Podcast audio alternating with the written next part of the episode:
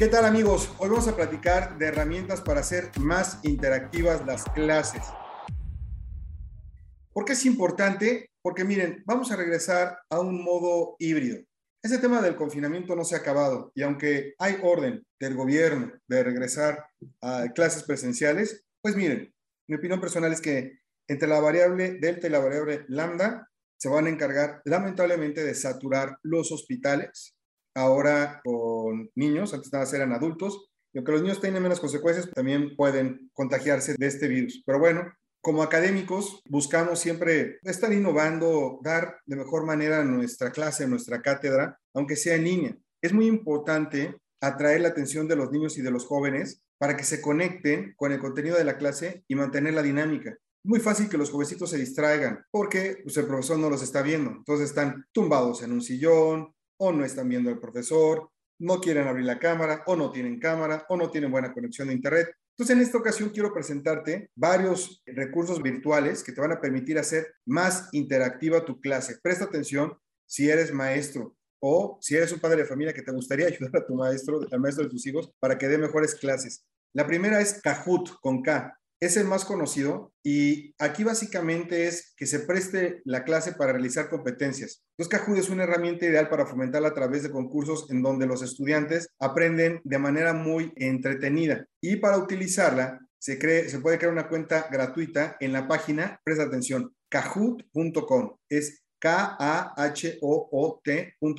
Y el límite para las actividades es hasta de 50 personas. O está muy bueno. La otra es Aja Slides. Aja Slides también es una herramienta en línea y en esa tú vas a poder crear presentaciones eh, interactivas para presentar tu curso. Eh, vas a poder diseñar diapositivas y entre ellas puedes integrar preguntas para que tus estudiantes, por ejemplo, respondan en vivo eh, con resultados que se actualizan en el momento. Entonces tú puedes coger diferentes tipos de elementos como gráficas de frecuencia, nubes de palabras, es decir, qué palabras son las que más se mencionaron, etcétera. Esto lo encuentras como A, H, A, S, L y latina D, E, S. Y la otra es EducaPlay. EducaPlay es un recurso que te ofrece diferentes herramientas para poder crear contenido multimedia, como adivinanzas, mapas interactivos, como sopa de letras, exámenes, dictados, entre muchos otros. Tú puedes añadir notas de voz, imágenes y textos. Ya existen varios materiales en la base de datos, pero cada profesor puede enriquecer más esta colección añadiendo pues más dinamismo a las actividades diarias de clase.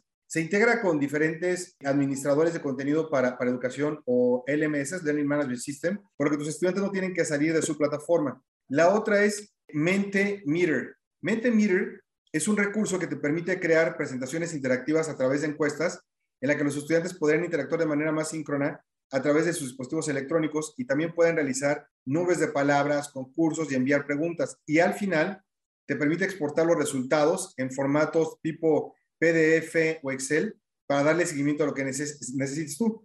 Se escribe M-E-N-T-E-M-I latina T-E-R.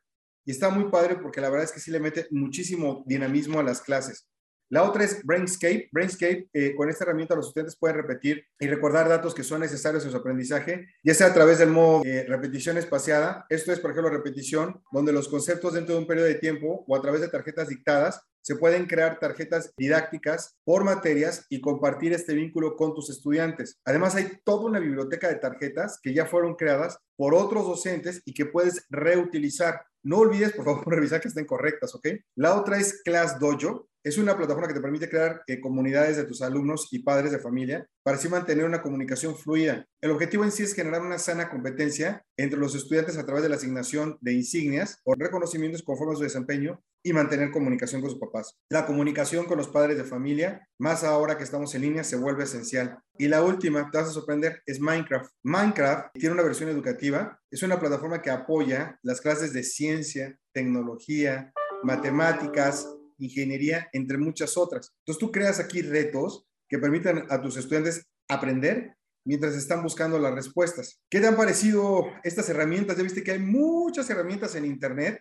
Esto es solamente una pequeña lista. O sea, el chiste que tú los implementes en tu salón de clases, que le metamos creatividad, que hagamos, que hagamos un esfuerzo extra como profesores. Y si te perdiste el nombre de alguna, te invito a que visites mi portal, soyfernando.com. En soyfernando.com, ahí viene el listado de todas. Nos escuchamos la próxima semana.